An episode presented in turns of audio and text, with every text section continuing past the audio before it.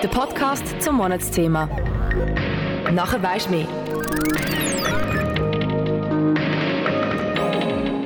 Wie 3D-Kino statt 1D-Kino, wenn man einfach als Tourist irgendwo ist. Wenn Volunteerism, dann unter den Bedingungen, die wir gerade geschildert haben. Sich zu überlegen, was ist meine eigene Motivation? Es gibt die Überheblichkeit, die wir das White Superiorism nennen. Nachdem dass wir bisher im Rahmen vom Monatsthema Vereinsleben über freiwillige Arbeit da vor Ort geredet haben, geht es in dieser Podcast-Folge um freiwillige Arbeit im Ausland.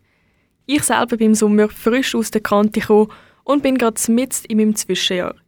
Und ganz ehrlich, was ich immer mitbekommen habe, was Leute alles im Zwischenjahr machen wollen.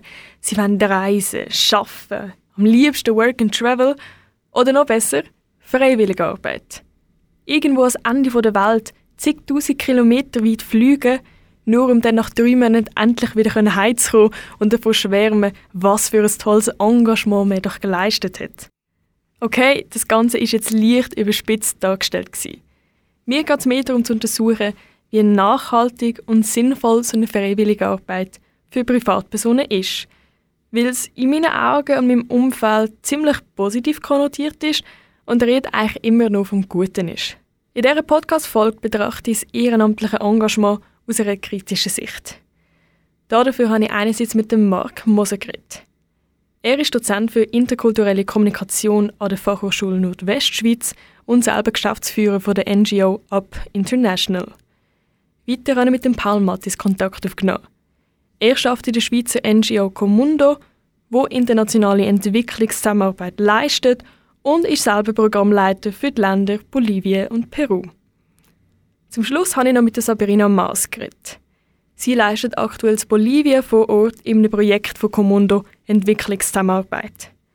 All das gibt es in der Podcast-Folge Freiwillige Arbeit im Ausland zwischen Idealismus und Realität zum Monatsthema Vereinsleben. Von mir, Elena Göldlin.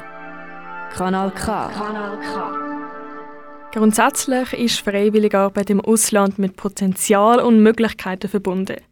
Was die Art von Engagement so besonders macht, erzählte Mark Moser, Dozent für interkulturelle Kommunikation an der FHNW und Geschäftsführer von der NGO Up International, wo sich für die Aufdeckung und Beseitigung von Gewalt konzentriert. Es ist äh für Einzelpersonen natürlich eine riesige Chance, im Ausland können, irgendwo in einem freiwilligen Projekt mitschaffen, weil man so einfach ganz einen anderen, einen direkten, einen ungeschminkten Einblick in eine Kultur, in eine, in eine Situation hat. Und das ist enorm bereichernd. Das ist ähm, wie 3D-Kino statt 1D-Kino, wenn man einfach als Tourist irgendwo ist. Ähm, und es ist eine Chance, weil man auch oft wirklich etwas Gutes und etwas Wertvolles kann machen kann, falls die Rahmenbedingungen stimmen. Das Potenzial ist groß und es gibt viele Stellen, wo Hilfe und Unterstützung brauchen. So wie der Paul Mattis erzählt. Er arbeitet in der NGO Comundo und ist Programmleiter für die Länder Bolivien und Peru.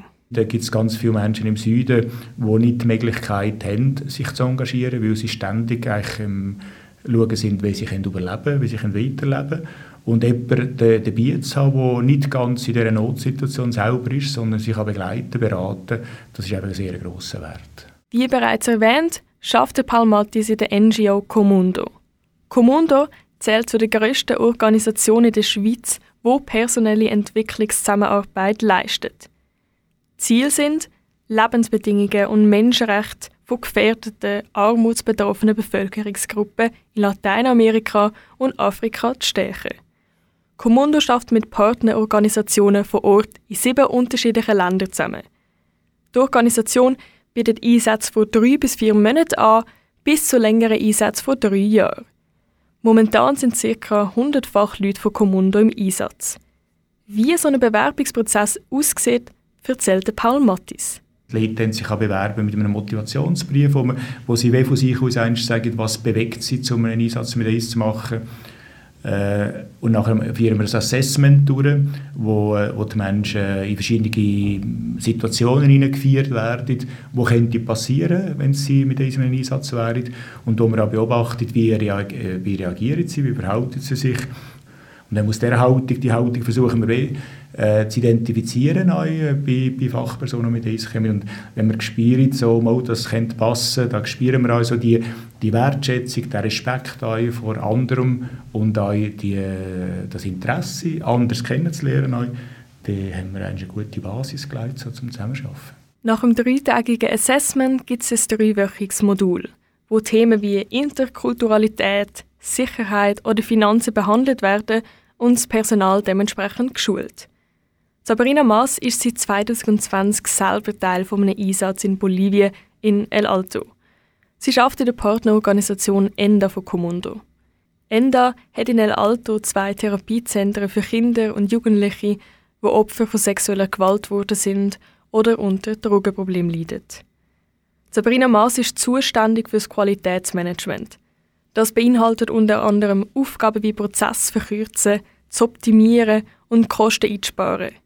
Ich habe Sabrina Maas gefragt, was ihre Motivation hinter dem Einsatz ist. Für mich stand eigentlich immer im Fokus, ja, ich möchte mal in die Entwicklungshilfe gehen und ja, ich möchte mal Menschen helfen, die es nicht so gut haben, die nicht so gut, äh, wie wir zum Beispiel oder wie ich zum Beispiel, die in Deutschland groß geworden ist. Weil es gibt halt sehr, sehr viel Leid auf der Erde. Ja, und wenn ich da irgendwie unterstützen kann und irgendwie mit meinem Fachwissen dafür sorgen kann, dass es einigen Organisationen hier gelingt, in Bolivien ihre Prozesse zu optimieren, damit sie halt noch mehr Opfern helfen können, hey, dann bin ich, dann bin ich ganz froh, weil ich das erreichen kann. Damit eine gelungene Entwicklungszusammenarbeit erfolgen kann, ist der Rahmen von so einem Einsatz wichtig. Also unter welchen Bedingungen man Entwicklungszusammenarbeit leistet. Der Marc Moser erzählt mehr dazu. Ich finde so den Ansatz von Ethical Volunteering sehr wichtig. Also ist, ist es ethisch? Das heißt, habe ich die Kompetenzen, um in einem Zielland, in einem Projekt mitzuarbeiten? Als Beispiel, ähm, es gibt ganz viele, die irgendwo in ein Kinderheim arbeiten. Und ich stelle dann die Frage, ja, Könnt ihr in der Schweiz oder in eurem Heimatland, könnt ihr in einem Kinderheim, seid ihr Betreuungsfachperson? Wenn nicht, was, warum denkt ihr, dass ihr die Qualifikation und Kompetenzen habt, um das im Ausland zu machen? Also Personen müssen Kompetenzen haben, egal ob das jetzt im Ausland ihr Einsatz ist oder, oder in der Schweiz. Am Markt muss er seiner Meinung nach wäre das einfach fahrlässig, wenn Personen, die nicht richtig geschult worden sind, ehrenamtliche Projekte mitwirken. Wenn wir schon bei den Kritikpunkten sind, ist mir in meiner Recherche weiter aufgefallen, dass Nachhaltigkeit im Bereich Entwicklungszusammenarbeit recht umstritten ist. Nachhaltig kann auf die Umwelt bezogen sein, also wie die eigene Reise hin und zurück die Umwelt belastet, aber auch im Sinne von, wie nachhaltig ist die geleistete Arbeit auf Tour kann die gewünschte Wirkung erreicht werden und aufrechterhalten? Es könnte auch sein, dass es auf Ressourcen baut, die vor Ort nicht aufrechterhalten sein Also zum Beispiel, ich habe erlebt, wie Leute medizinische Dienstleistungen in einem Dorf, ganz ländlich, in einem afrikanischen Staat, haben angeboten Die waren zwei Wochen dort und dann sind sie wieder gegangen. Ähm, Sprich, sie haben Behandlungen angefangen, die nicht können fertig geführt werden ähm, Sie haben Erwartungen äh, geweckt, wo sie enttäuscht wurden. Sie haben nicht Leute, die vor Ort tätig sind, ausgebildet, das zu machen oder befähigt, das zu machen. Also auch wieder nicht nachhaltig, weil es nicht aufrecht erhalten hätte können werden. Grundsätzlich ist der Mark Moser der Meinung nach, dass sogenannte nachhaltige Ethical Volunteering unter sechs Monaten wenig Sinn macht. Der Einsatz sollte mindestens ein halbes Jahr gehen, um nachhaltig etwas zu bewirken. Es ist einfach, je kürzer der Einsatz, desto größer ist die Chance, dass es nicht nachhaltig ist, dass es nicht wirklich von der Community mitbestimmt und mitprägt ist. Also als Beispiel, wenn ich überlege, wette ich jetzt, dass jemand in meine Familie kommt, für etwas zu machen, für zwei Wochen. Die lernen die Kinder kennen, die Abläufe und dann sind sie wieder weg. Also oft ist, je kürzer der Einsatz, desto grösser der Nutzen für die freiwillige Person, aber weniger nachhaltige Benefits in Bezug auf das, was sie, was sie leisten. Noch viel grundlegender ist die Frage nach dem Bedürfnis. Gibt es ein Bedürfnis? Wenn ja, wo ist es? Und was braucht es, um das Bedürfnis richtig zu stillen? Ich habe ganz oft erlebt, dass irgendeine Projektidee irgendwo in einer NGO oder bei einem Geldgeber, das ist sehr häufig der Fall, bei einem Donor, bei der Glückskette, hat man gesagt, ja, das ist ein Bedürfnis. Es ist nicht vor Ort abgeklärt worden, ob das Bedürfnis gibt, ob das Bedürfnis so kann gestillt werden wie das der Geldgeber oder, oder die Organisation, die Ehrenamtliche vermittelt, hat konzipiert. Genau, weil manchmal fehlt es nicht an Personal, sondern mehr an Ressourcen im betroffenen Land. Dann ist es wichtig, den Bedarf zu erkennen und auf eine sinnvolle Art zu unterstützen. Wichtig ist auch, wie der Mark Moser meint, begin with the end in mind. Damit meint er, sich zu überlegen, wie sich die Bevölkerung vor Ort fühlt. Was passiert, wenn die Einsatzkräfte wieder gehen? Was kann aufrechterhalten werden? Also sich dieser ganzen Handlungskette bewusst sein. Im Austausch mit dem Paul Mattis von der NGO Comundo habe ich nachgefragt, wie denn so eine Zusammenarbeit entsteht. Wie wird das Projekt von Ihnen ausgewählt? Indem wir äh, versuchen kennenzulernen, was macht die Organisation, das hat sie schon vorher gemacht, wie schafft sie mit der Bevölkerung zusammen, äh, ist ihre Arbeit, hat sie schon bisher Wirkungen gehabt, welche Wirkung hat sie gehabt? Und dann haben wir verschiedene Programmfelder, die wir unterstützen wollen, sei es jetzt Umweltgerechtigkeit, äh, sei es Friedensarbeit, äh, Menschenrecht, Menschenrechtsförderung, sei es aber auch äh, ökologische Landwirtschaft oder Bildungsarbeit, Verbesserung von der Bildung. Und wenn das, was die Organisation bisher gemacht hat und auch das, was sie vorhat, in diesen Wäldern entspricht, nachher dem, dem Reisezusammenarbeit vertiefen. Jetzt steht das Projekt, wie es muss stehen. Die Rahmenbedingungen sind grundsätzlich erfüllt. Wie man schon herausgehört hat beim Auswahlprozedere bei Commundo für Fachpersonal, ist die Haltung der ausführenden Person entscheidend – besonders im Umgang mit den Betroffenen vor Ort und deren Reaktionen. Wenn ich in ein peruanisches Land komme, zum Beispiel auf Peru komme und eine helle Haut habe, dann haben viele Menschen bereits das Gefühl, ja, weil ich eine helle Haut habe, weiss ich einfach alles. Und es ist wie eingeimpft bei ganz vielen Menschen, als die, die Person, die eine helle Haut hat, die weiss eben viel. Und, die, und wir selber, die eine braunere, dunklere Haut haben, wir sind eigentlich die, die gar nicht so viel wissen und so. wir sind eigentlich froh, als jemand rauskommt und uns nachher sagt, wenn wir es machen soll, wie wir es eigentlich gar nicht in der Lage sind. Das ist so das, was in vielen Menschen eingeimpft worden ist. Und das zu verändern aus Einzelpersonen braucht sehr, sehr viel Geduld. Also das braucht Beziehungen mit einzelnen Kolleginnen und Kollegen vor Ort, mit Menschen. Was der Paul Mattis gerade beschreibt, ist prägt vom sogenannten White Superiorism oder auch White Supremacy genannt. Das ist die Annahme, dass Weisse anderen gegenüber überlegen sind nur aufgrund von ihrer Hautfarbe und Herkunft. Der Mark Moser erzählt mehr dazu.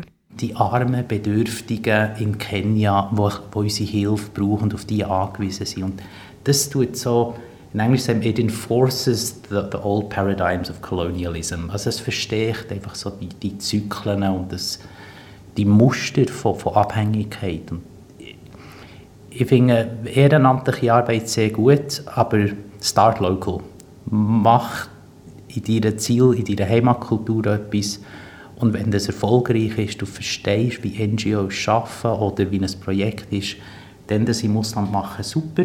Um dieser Denkensweise, Haltung entgegenzuwirken, spielt das Bewusstsein wieder eine grosse Rolle.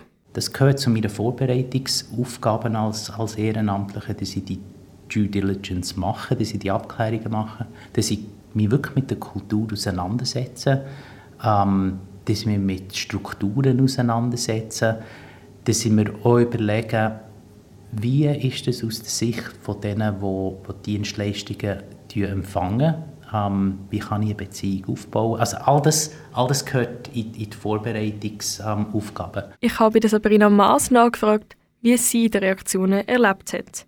Klar, ich werde halt immer angeschaut, als wäre ich ein Alien. Ich bin groß, ich bin blond, ich bin blauäugig.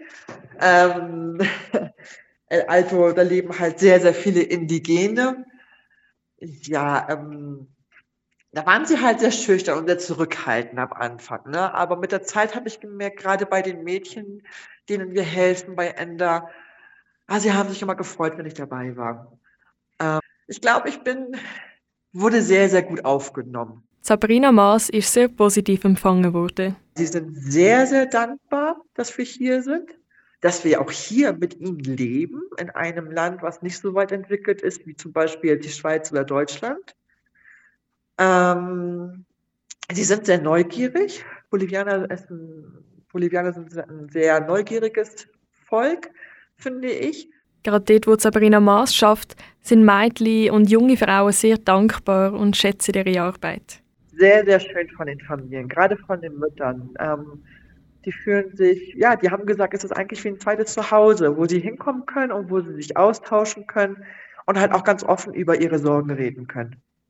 Ne? Und wo sie das Gefühl haben, sie werden auch nicht alleine gelassen. Und sie haben halt auch Gleichgesinnte, die das Gleiche erlebt haben, was halt auch nochmal ähm, eine Unterstützung halt ist, ne, für diese Person. Je nach Einsatz und Person bleibt Beziehungen auch nach dem Aufenthalt noch weiter bestanden. Ich glaube, in der Entwicklungszusammenarbeit ist die Beziehung bei weitem das Wertvollste. Und darum, wenn Kurzzeiteinsätze oder, oder, oder ehrenamtliche Einsätze, ich habe erlebt, dass das unglaublich bereichernd ist, weil dass ich zum Beispiel Studierende von der Sozialarbeitsfachhochschule ähm, nach Chiang Mai gegangen für ein halbes Jahr und drei Monate, drei Jahre später, nachdem sie zurückgekommen haben sie immer noch Beziehungen aufrecht erhalten. Und das ist ein Zeichen von Nachhaltigkeit, um das Schlagwort wieder zu brauchen. Zum Abschluss von dem Podcast ist mir wichtig zu betonen, dass Freiwilligarbeit oder Entwicklungszusammenarbeit im Allgemeinen großes Potenzial mit sich bringt und für eine Einzelperson eine tolle Erfahrung und Bereicherung kann sein. Gerade weil in dieser Folge viel kritisch hinterfragt worden ist, dürfte der Nutzen und Sinn dahinter nicht in den Hintergrund geraten. Ziel dieser Folge war, zu verstehen, auf was geachtet werden muss, dass so eine Entwicklungszusammenarbeit sinnvoll und erfolgreich ablaufen kann. Dafür braucht es ein gewisses Verständnis. Das Verständnis einerseits für das Bedürfnis, also das Ziel hinter dem Einsatz, weil nur so kann man das anstreben, wo man auch erreichen will. Gleichzeitig ist aber auch das Verständnis im Umgang mit den Betroffenen vor Ort wichtig und die Haltung, die man vor Ort vertritt. Man muss sich gut informieren. Je nach NGO wird man im Vorhinein geschult und darauf sensibilisiert. Und man sollte sich selber vor Ort nicht nur als die helfende Person sehen, sondern vielmehr als lernende Person. Wie es im Begriff Entwicklungszusammenarbeit heißt, soll es gemeinsames Miteinander sein. So wie Betroffene vor Ort unterstützt werden sollen und können, kann man auf der eigenen Seite andere neue Sachen mitnehmen und von der Erfahrung und den Menschen lernen. Das war es mit meiner Podcast-Folge Freiwillige Arbeit im Ausland zwischen Idealismus und Realität. Der letzte Podcast zum Monatsthema Vereinsleben. Mein Name ist Elena Göltlin. Danke dir fürs Zuhören. Das ist ein Kanal K Podcast Jederzeit zum Nachhören auf kanalk.ch oder auf deinem Podcast App.